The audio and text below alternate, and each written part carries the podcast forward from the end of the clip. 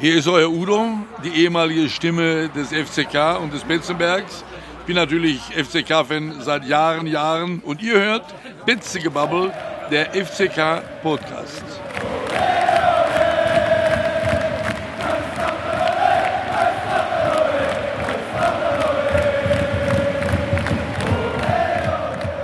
Hallo und herzlich willkommen zu einer neuen Sonderausgabe von Betzegebabbel, der FCK-Podcast. Heute sind wir zu Gast in der Weinstube Hartblick in Friedesheim. Gastgeber für uns Udo Scholz. Ähm, für viele, vor allem für die Fans, die auch schon vor 1994 Fan vom FCK sind, bekannt als die Stimme von Betzenberg. Danke für die Einladung. Hallo Udo. Hallo. Ansonsten mit dabei ist natürlich noch der Flo als alter Vorderpelser. Ja, hallo, hallo Flo. Servus. Hallo, servus. Ja, ist ganz schön warm da in der Weinstube. Wir sitzen schön raus, haben alle schon unsere Scholle in der Hand. So wie das sein soll, oder Udo? So muss es sein. Jetzt, wo wir sowieso bei dir in der Weinstube sind, ähm, wie kam es zu der Idee, eine Weinstube in Friedrichshain in der Vorderpfalz? Ja, das ist eine ganz einfache Geschichte. Ich habe in Mannheim gelebt und mit meiner Frau sind wir abends viel in die Pfalz gefahren, weil das war nah. Und hier ist halt die Gastlichkeit. Und wer 22 Jahre in der Pfalz gelebt hat, der kennt die ganzen Weingüter. Der weiß, dass man hier gut essen kann. Also waren wir hier und dann haben wir gehört, dass der Winzer hier äh, nicht mehr konnte. Der hatte Kreislaufstörungen. Der hat immer im, in der Spielbank in Bad Dürgard im Kreis geguckt und hat alles verzockt. Und da konnten wir das hier kaufen. Dann hat meine Frau zugeschlagen und wir haben es gekauft. 2004. Seitdem erfolgreich. Ja, ich muss also sagen, vom ersten Tag an äh, läuft der Laden ganz hervorragend. Das sind ja vom Wasserturm aus Mannheim auch nur 20 Kilometer. Und dadurch, dass ich viel in Mannheim bin und viele Fans und viele Leute mich kennen, kommen halt viele zum Entspannen hin. Wobei auch eine ganze Menge äh, von den Roten noch zu mir kommen, was mich besonders freut. Gut, jetzt bist du ja in Westfalen geboren. Ähm, wie kam es zum Engagement beim FCK und dem Leben in der Pfalz? Ja, das war eine einfache Geschichte. Ich habe eine große Firma aus Westfalen vertreten hier in dem Gebiet. Und als ich hier runtergekommen bin, äh, dann habe ich mir ein Spiel angeguckt auf dem Betzenberg und habe also den Herrn Köhler kennengelernt. Der war damals Geschäftsführer und der äh, Erich Schicketanz war Stadionsprecher. Der Erich wollte nicht mehr. Und der Erich hat während dem Spiel immer 40 Rehwal geraucht und hatte also ein bisschen belegte Stimme. Und da haben die mich gefragt. Und dann habe ich gesagt, okay, tolle Geschichte. Und bin halt dann auf den Betzenberg gekommen. Es waren immerhin dann äh, insgesamt stolze 21 Jahre. Ähm, von 1973 bis 1994. Ähm, was mich jetzt noch interessieren wird, ähm, ich habe so ein bisschen Internet recherchiert ja, und bist Sohn eines Lokführers und hast angeblich deine erste Erfahrungen im Bahnhof in Brügge gemacht, dort an der Mikrofonanlage. Das interessiert mich vor allem deshalb, weil ich bin selbst Sohn vom Lokführer und wenn ich jetzt so darüber nur denke, habe ich wohl nicht alles richtig gemacht, weil ich ein WSA-Stadionsprecher war. Ja, das ist aber etwas anderes. Ich habe also in dem Bahnhof gewohnt und gelebt. Das war ein großer Bahnhof und da war morgens, das war so ein Umschlagbahnhof, Lüdenscheid war ein Sackbahnhof und alles pendelte in, in Brügge. Und wir hatten am morgens zwischen 5.000 und 7.000 Reisende. Und dann habe ich dann äh, gesagt, hier Bahnhof Brügge, hier Bahnhof Brügge, der eingefahrene Personenzug wird weiter nach Dieringhausen, Anschlusszug nach Lüdenscheid, die Unterführung 4a oder 8b. Und so äh, konnte ich sprechen. Dann habe ich auf der anderen Seite auch noch mein Geld verdient, indem ich einen Bauchladen gehabt habe und habe also dann da äh, Sachen verkauft, Zigarren, Zigaretten, Bonbons, Limonade, Keks, Pfefferminz, saure Drops. Und so kam ich also da schon ganz gut mit der Sprecherei zurecht. Aber das eigentliche Sprechen kam ja dann erst später. Das kam ja dann 1962, 63, als ich verletzt war. Ich war Fußballer und äh, ich habe dann die Ansage gemacht in Lüdenscheid.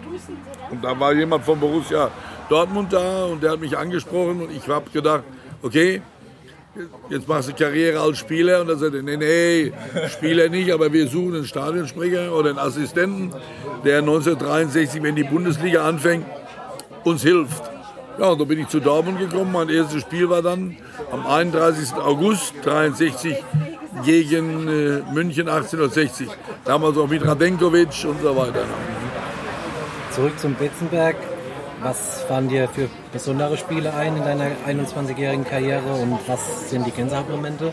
Ja gut, der Knaller war natürlich gleich in der ersten Saison. Kommt Bayern München 7-4. Das war natürlich der absolute Brüller. Du liegst 4 zu 1 hinten und, und, und, und alle denken das Stadion wird schon leer. Die Leute haben die Schnauze voll, weil wir auch schlecht gespielt haben in der ersten Halbzeit. Und auf einmal drehen die auf und da macht sogar Ernst Stiel noch ein Tor. Das war ja sensationell. Und dann sind die Leute alle wieder aus der Stadt die Treppe raufgerannt. Nachher war mehr drin im Stadion wie vorher. Es war der absolute Brüller und Knaller. Und dann haben die Bayern ja in der Zeit, wo ich da oben war, schon, schon bittere Lehrstunden erlebt. Wenn wir gerade bei den Bayern sind, zieht denn Bayern die Lederhosen aus? Wird dir immer zugeschrieben? War das eine spontane Idee, dass du da die Fans motiviert hast, das zu singen, oder, oder war, das, war das über lange Hand geplant? Nein, das war überhaupt nicht geplant. Nur, ich bin ehrlich, die Bayern haben damals schon viel für den deutschen Fußball getan. Man musste nicht unbedingt gemocht haben, aber sie waren immer, immer im sozialen Bereich aktiv. Norbert Tienes und ich, wir wussten das. Uli hat damals schon viel gemacht, Uli Hoeneß. Und ich war am Staffelsee in Murnau. Das ist ein, ein Lokal, äh, wo auch der Christian Neureuter, wo die Rosi Mittermeier und wo auch die Bayern-Spieler mal abends hingegangen sind mit ihren Freundinnen mal schnackseln oder so, wie man so schön sagt. Und da war ich abends mal da und ähm, so um 11 Uhr kommen so 10, 12 Burschen da rein mit Lederhosen und einer war dermaßen lediert, die hatten gefenstert. Einer war die auf, auf die Schnauze gefallen, Lederhose kaputt. Und dann sagt einer, zieh dem Bur die Lederhosen aus. Und da habe ich gedacht, das ist auch nicht so schlecht. Zieh dem Bur die Lederhosen aus. Wir sagen immer, wir wollen keine Bayern-Schwein, aber zieh dem Bur die Lederhosen aus, ist auch nicht so. Okay. Und dann bin ich in Anne da nach Hause gefahren und in Sulzemoos auf der Autobahn kam das Lied Yellow Submarine von den Beatles. Da denke ich, oh Scheiße. und, dann hatte ich das, und dann hatte ich das Lied auf einmal im Kopf. Und wir haben drei Wochen später haben wir gegen die Bayern gespielt. Und dann habe ich das dem Norbert Tienes gesagt. Ich sage, Norbert, das wäre doch mal ein Hammer. Und dann sagt er, du, okay, sprech doch mal mit dem Fritz Danko von SWR. Dann habe ich zu Fritz Danko gesagt, Fritz, was ist? Sagt, das ist eine tolle Geschichte, Mensch. Wenn wir das hinkriegen, machen wir.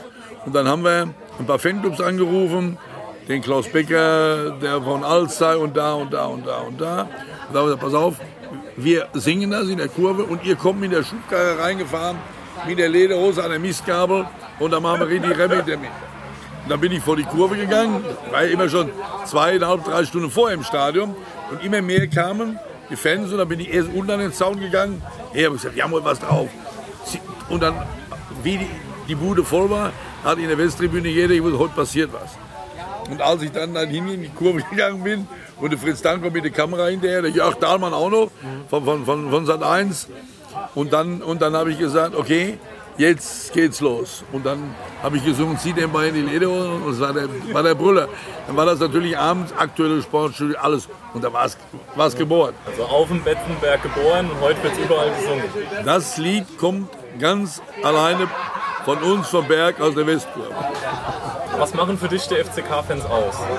Also so jetzt im Vergleich zu anderen Vereinen, was ist das Besondere auf dem Betze? Also ich muss halt so sagen, es gibt für mich in Deutschland halt drei Vereine, die die Leidenschaft und, und, und alles kredenzen. Das ist einmal der FCK, das ist Borussia Dortmund und auch die Nürnberger haben halt eine gewisse, eine gewisse Fankultur, die leben ihren Verein.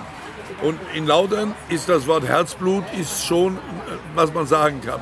Meine, in meiner Zeit war es wirklich so, dass wir rausgefahren sind und äh, haben noch die Hausmacher mitgenommen und die Schorle und haben in anderen Stadien mit den Fans gemeinsam gefeiert und wir, haben, wir waren ein richtiger Botschafter der Pfalz in den anderen Stadien.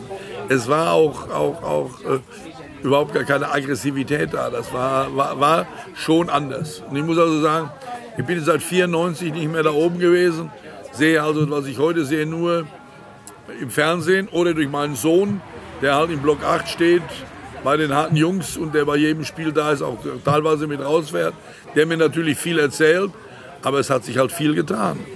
Was ist so der Grund, dass du nicht mehr auf der Betze gehst? Äh, das kann ich dir sagen. Die äh, Entscheidung, mich damals zu entlassen, war sehr strittig. Und äh, es hat sich im Nachhinein auch herausgestellt, dass es nicht so war, wie es von jemandem hingestellt worden war. Aber damals gab es kein Internet, es gab kein Facebook, es gab gar nichts. Damals gab es drei Zeitungen und einer hat gesagt, der Scholz hat das gemacht und dann war das Usus. Und als ich mich gewehrt habe, äh, mittwochs, habe ich Stadionverbot bekommen und damit war für mich das Thema durch. Und das haben sie im Grunde genommen auch nie aufgelöst, das Stadionverbot. Aber mich hat man dann angesprochen in dem Jahr, wo der FCK äh, vorm Abstieg stand, hat man mich gefragt, hör mal zu, jetzt könntest du noch mal helfen. Ich glaube, wenn du da oben ein bisschen Gas gibst, können wir vielleicht noch die nötigen Punkte machen. Aber da war ich auch innerlich so enttäuscht und ich meine, ich hatte sie Mannheim auch nicht schwer, nicht leicht, wie ich angefangen habe. Die Waldhöfer und so weiter, bis dass ich da Fuß gefasst hatte. Und ich hatte nach dem ja wirklich alles vorbereitet und ich hätte dann den Mannheimern sagen müssen, okay, ich gehe am Freitag auf den Betzemeer und die Adler, die spielen äh, gegen die Kölner Haie.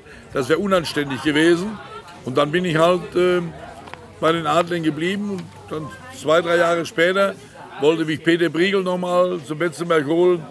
Und dann habe ich überlegt, aber dann war ich mit den Adlern schon Meister geworden. Und, ja, und dann kam auch die Familie Hopp und dann gesagt, ah Udo, bleib doch bei uns. Und dann äh, war ich auch schon etabliert in Anpfiff ins Leben, in der Stiftung.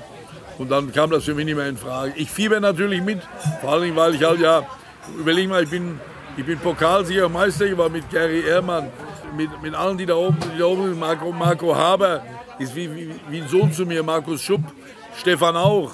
Und da kennst du ja alle da oben. Die kommen ja auch hier zu mir und wir verstehen uns gut, Bruno Labbadia. Aber, äh, nee, ich, äh, ich kann mir das auch nicht antun. Wenn ich da oben raufgehe und sehe dann da unten den Rasen und, und, und, und sehe das Ganze, das tut mir zu weh. Was, was war damals der Grund, warum sie dich entlassen haben? Oder was, was, was haben sie behauptet, was, was wäre?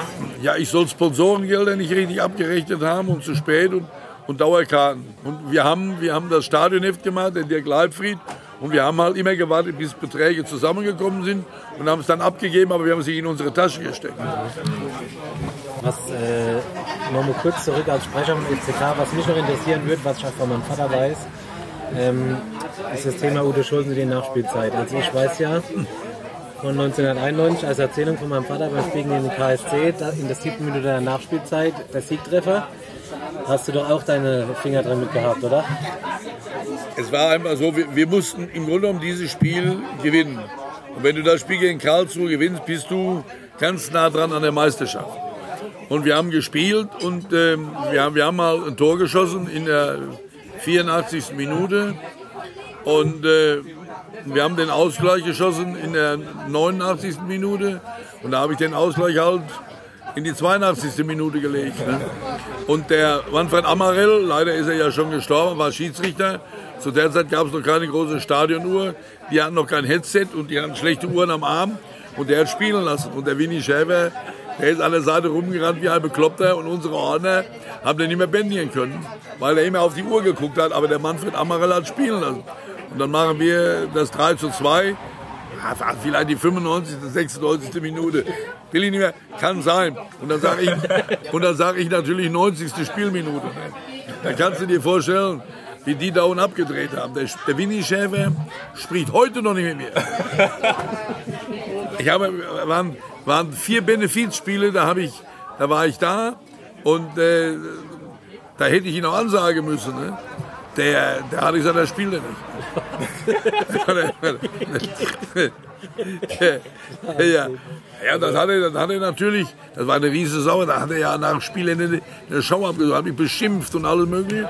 Und der Jörg Dahlmann und die, die haben das aufgenommen.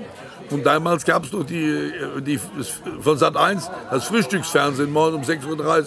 Und dann rufen die mich abends an und sagen so um halb neun, neun, Herr Scholz, äh, wären Sie bereit, morgen früh um 6.30 Uhr äh, ins Frühstücksfernsehen zu gehen? Sie können dem, dem äh, Schäfer mal schön einen reindrücken, der hat sich so schlecht gemacht.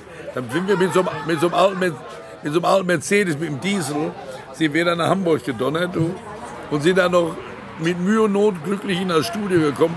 Die haben uns gar nicht mehr schminken können. Und dann bin ich da rein und das war so ein geiler Auftritt, weil dann habe ich nämlich so, so ein bisschen, ja, habe ich gesagt, weiß gar nicht, wer der sich aufregt. Der macht doch auch Zirkus in Karlsruhe. Und im, im Grunde genommen hat er mal zu mir gesagt, in der schönen Stunde, ah, so wie du das da oben machst, finde ich geil. Du könntest bei uns auch mal was machen. Und das habe ich natürlich erzählt und dann ist der schier verrückt geworden. Am anderen Nachmittag haben sie den dann wieder interviewt da in, in, in, in Karlsruhe im Wildpark. Das war, also das war mal, das war mal der Knaller. Und das, und das hängt mir halt nach, ob das Rolf Töpperwien oder Günther Peter Plog, alle und, und der Schiedsrichterausschuss und alle haben gesagt, der Mann von Amarell, wenn der mich später getroffen hat, leck mich am Arsch. Ja, ja, das war, das war schon eine Knalle. Aber wir sind Meister geworden. Also muss man sich heute mal vorstellen, gell? Du, damals war es wahrscheinlich einfach so, du hast irgendeine andere, andere Spielzeit angesagt und der Schiri dachte so, oh scheiße, habe ich in der Halbzeit zu spät abgedrückt, ey, bevor ich jetzt zu früh abheife, lassen wir mal lieber noch drei Minuten dazu. So, ja. so ungefähr. Ja. Und Stadionuhr, im Fritz-Walter Stadion auch nicht, die kam ja später, das Ding. Also das war so eine geile Nummer, das kannst du dir nicht vorstellen. Das, das ist also heute, ich finde das also geil, wenn die, wenn, egal wo du hinkommst, haben wir eine Chance. Mit den Uhren war immer ein Problem. So, ja, aber, Du hast jetzt äh, vorhin noch erwähnt, du noch ganz viele ähm, von früher von Betze kennst. Ähm, hast du mit denen noch aktuell Kontakt? Ja. Öfter? Wie, wie kommuniziert man da? WhatsApp? Oder Nein, äh, ich habe ja, ich hab ja auch oft Spiele gesprochen von der Traditionsmannschaft, wenn die hier in der Gegend sind. Ich spreche bei der Lotto Toto Mannschaft ab und zu. Und äh, Günter Neuss wohnt hier in der Kante, Heinz Wilhelmi wohnt in der Kante, Reinhard Meyer wohnt in der Kante und dann, und dann kennst du den und den und den. Und Peter Briegel ist auch ein, ein guter Freund zu mir, der kommt auf den hin. Gary Ehrmann, also es, es, es kreuzen hier schon Jungs auf. Und ähm, ja, und wenn man mal irgendwo ist oder beim Harder Cup, triffst du wieder alte, alte Freunde. Aber ähm, ich überlege dieses Jahr, was habe ich meinem Junior versprochen, dass ich mal mit zum Auswärtsspiel fahre. Wohin? Das weiß ich nicht. Irgendwo, am liebsten würde ich in den Westen fahren, weil, weil äh, Düsseldorf ist ein geiles Stadion. Da kann man schon, schon ein bisschen was erleben, finde ich gut. Auf der anderen Seite würde ich auch mal gerne nach München fahren, weil München ist auch immer eine Reise wert. Schön erlebnismäßig. Ich muss mal gucken, aber irgendwo mache ich dieses Jahr mal was. Ähm, 1994 wurde ja Horst Schems der Nachfolger. Kennt ihr euch persönlich oder habt ihr Kontakt? Nee, ich habe ihn gekannt, wo er Assistenzsprecher war beim Hafner in, in Mainz.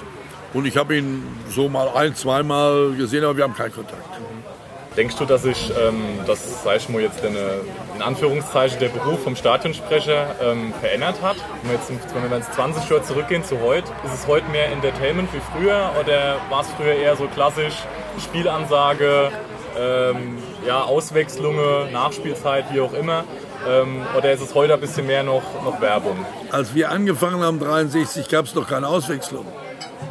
Da wurde durchgespielt. Da hat einer mit einem halb gebrochenen Bein noch gespielt. Das gab es ja gar nicht. Und dann hast du die Mannschaft vorgelegt mit der Nummer 1, Hans Ditkowski mit der Nummer 2, Reinhard Wosab mit der Nummer 3, Hoppi Kurat und das von oben nach unten. Da gab es ja nichts. Und dann Schiedsrichter haben sie mir schon Wert drauf. Ihr durfte es im Westen nicht sagen, wo der herkam. Muss es sagen, Schiedsrichter der heutigen Begegnung ist und Ende. Und, und Werbung gab es so gut wie gar nicht. Und als wir dann in Lautern anfingen, dann haben wir in Lautern mal das erste Mal so Werbe gehabt. Weiß ich noch, mein erster Werbespruch war, der Pfeifenraucher weiß genau, Landewig, die große Schau. Und, und dann habe ich so Sprüche selber gemacht. Und äh, ja, und dann haben auch, wir hatten ja keinen, keinen äh, Kassettenspieler und hin und her. Da haben wir so, einen- so einen alten, so einen alten Kassettenspieler gehabt. Wo, haben wir mit dem Daumen hoch und runter und dann hat es gekracht. Erste Schallplatte war von Toni Marshall, schöne Maid, glaube ich. Aber es war, es war der absolute Hammer. Und oben in der Kabine war keine Heizung. Und da war der Plattenspieler eingefroren. Dann haben wir, ihn, haben wir den vom Spiel mit dem Föhn vom Spieler haben wir den warm gemacht. Und dann war es so kalt, in der Halbzeit wollten wir die Musik abschieben, da ist das Ding nicht mehr gegangen. Also wir haben da oben schon, schon einiges erlebt auf dem Berg. Das war ja, das war ja schon, schon toll. Aber bei den Anfängen in Dortmund, da hast du einen Lautsprecher gehabt, den hat heute der kleinste Amateurverein in Nanstedt-Schweiler oder Hütchenhausen. Die haben eine bessere Anlage wie wir damals im großen Stadion. ne? Du warst ja auch bei Spielen der Nationalmannschaft mit dabei als Stadionsprecher. Ähm, wie kam es da zu dem Kontakt? Wird man da angefragt oder wie kommt man da ins Gespräch? Wir haben, wir haben gleich in den, in den Anfängen in, in, äh, äh, schon in Dortmund und überall waren viele Jugendspiele. Und bei Jugendspielen haben die Stadionsprecher mitgeholfen. Und ich habe also viele, viele äh, Spiele da gesprochen. Und äh, ja, und dann kam ich äh, mit in den großen Topf. Und als dann 74 die Stadionsprecher ausgewählt wurden, da haben sie, da haben sie eine, eine Gruppe ausgewählt, waren ein paar Radiosprecher dabei und ich hatte auch die Chance dabei zu sein und habe dann also auch drei Spiele machen dürfen. Und äh, das war schon eine tolle Geschichte. Ich habe aber insgesamt mit den ganzen Jugendspielen, ich habe zum Beispiel in der Zeit, als Berti Vogts damals Jugendtrainer war, haben wir auf Betzenberg alleine sieben oder acht Jugendspiele gehabt im Südweststadion, fünf oder sechs. Dann habe ich die ersten ganzen Spiele von der deutschen Damen-Nationalmannschaft gemacht. Da war Niederkirchen war ja groß im Rennen und dadurch war die Pfalz da. Und der Gero Bisans war Trainer und er kannte mich. Da bin ich kreuz und quer durch Deutschland, habe die ganzen äh, Spiele der Nationalmannschaft von den Frauen gesprochen. Ich habe insgesamt, komme ich auf bald 60 Länderspiele. Übrigens eins auch Betzemeyer auf der Toppi sein einziges Tor geschossen als Nationalspieler. Apropos Nationalmannschaft, ähm, erinnerst du dich noch an die WM 74? Wasserschlacht gegen Polen? Ja. Warst du der Stadionsprecher? Wie Ja. das Spiel erlebt? Ja, da habe ich ja vom Spiel fast gar nichts gesehen. Wir haben ja mehr, mehr Durchsagen gemacht. Feuerwehr, Tor 1, Ordnungsdienst, Tor 2, Schlauchlegen Nummer 5, äh, Wassertreten 1, das war ja unfassbar. Normal, normal äh, hätten die das Spiel ja gar nicht anpfeifen dürfen. Aber das Problem war, es war Halbfinale und die hatten ja das Spiel, das Endspiel war ja schon fest. Du hättest das Spiel also gar nicht verlegen können. Also es ging zwei Möglichkeiten. Entweder spielst du oder du wirfst, wirfst ein Fünf-Mann-Stück hoch. Und da haben sie sich für Spielen, und da haben sie sich für Spielen entschieden. Und das war natürlich, war natürlich brutal. Aber war, ist ja gut ausgegangen. Bist ja mittlerweile auch schon 21 Jahre bei den Adlern Mannheim im Eishockey als äh, Sprecher aktiv. Wie kam es zum Engagement bei den Adlern? Ja, drei Tage später, nachdem ich beim, beim Betze weg war, habe ich Anrufe gekriegt von drei namhaften Bundesliga-Clubs. Und ich habe gesagt, nee, das mache ich nicht. Ich bin jetzt auf dem Betzenberg groß geworden, war Stadionsprecher auf dem Betzenberg. Und ich liebe die Fans und das, das hätte ich denen auch gar nicht antun können. Stell dir mal vor, du bist 21 Jahre auf dem Berg, bist die Stimme von Betzenberg, verkörperst den Verein, lebst mit dem Verein und auf einmal gehst du möglicherweise nach Karlsruhe oder nach Stuttgart oder gehst hier zu einem anderen Club, dann gehst du auf den Platz, dann sagen die Fans, das ist ja ein Pharisäer da unten. Der geht ja nur wegen der Kohle, wobei es ja damals hat es ja kein Geld gegeben. Du hast ja eine Dauerkarte für deine Frau gekriegt und eine Bratwurst und, und ein bisschen Kilometergeld.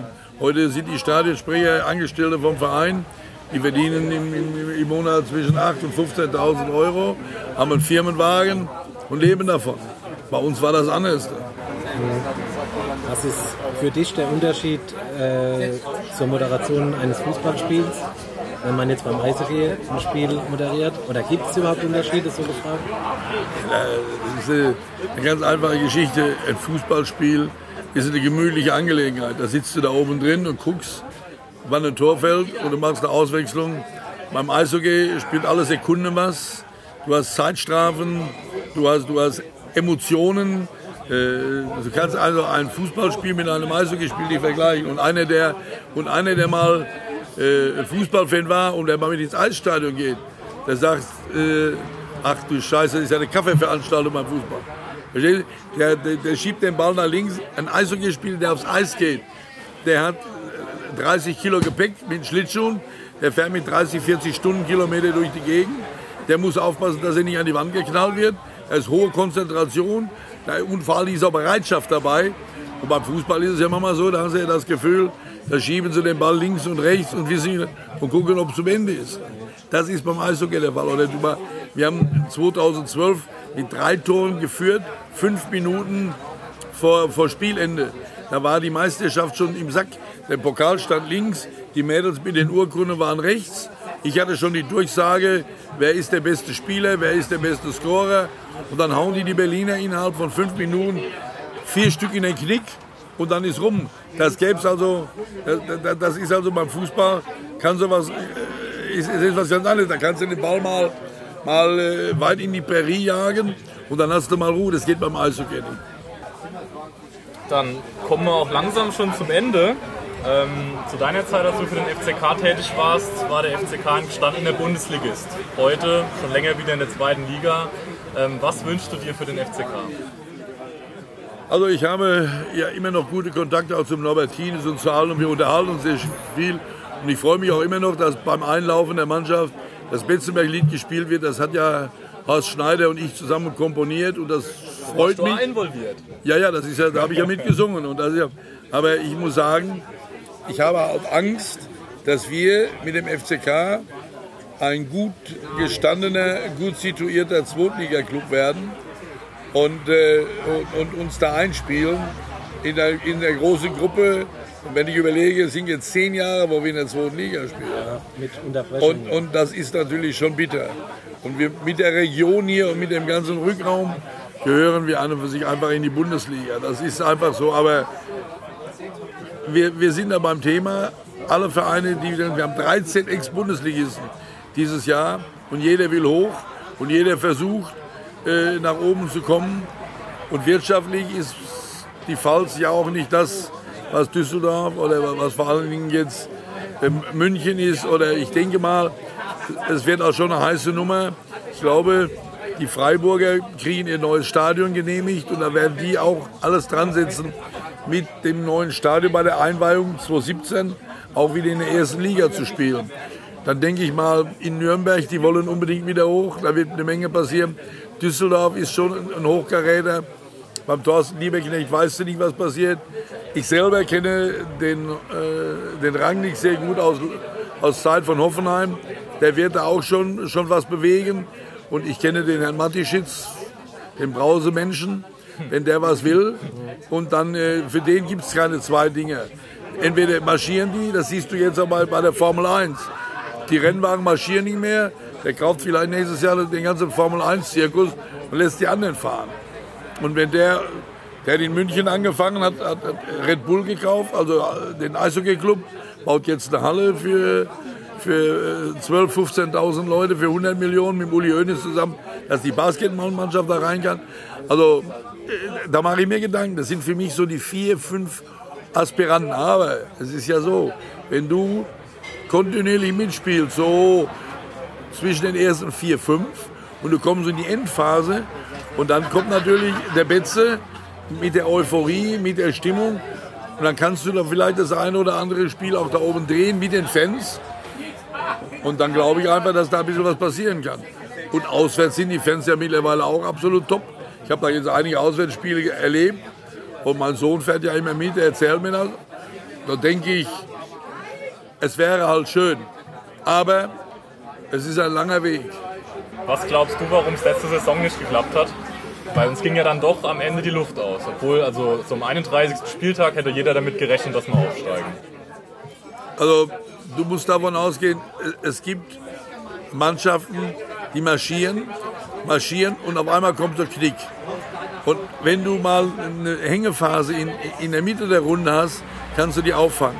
Aber für mich haben die Jungs da oben auf einmal vor dem Spiel gegen Düsseldorf Angst gekriegt. Sie haben nicht mehr an sich geglaubt. Weil, warst in Düsseldorf, ja wirklich, das war Alibi-Fußball. Da hättest du Gas geben müssen. Und die, und die Strafe war der Elfmeter. Der wäre nie gefallen, wir hätten vorher zwei Tore schießen können. Dann darfst du zu Hause gegen St. Pauli, gegen so eine Mannschaft, da musst du die da oben rausfiedeln ohne Ende. Dann machen sie im Vorfeld, ja, Pauli, freundschaftlich und tralala, das ist alles scheiße. Da musst du das Rohr aufmachen und das Ding gewinnen. Dann fährst du nach Aue, da ist die Bude voll, da fahren Fans mit, dann spielst du in Aue Fußball, das ist ja eine Katastrophe. Dann fährst du zum Böllenfalltor, das ist ein Derby, und da lässt du im Böllenfalltor, spielst du, spielst du, spielst du Fußball, äh, das kannst du einem nicht anbieten.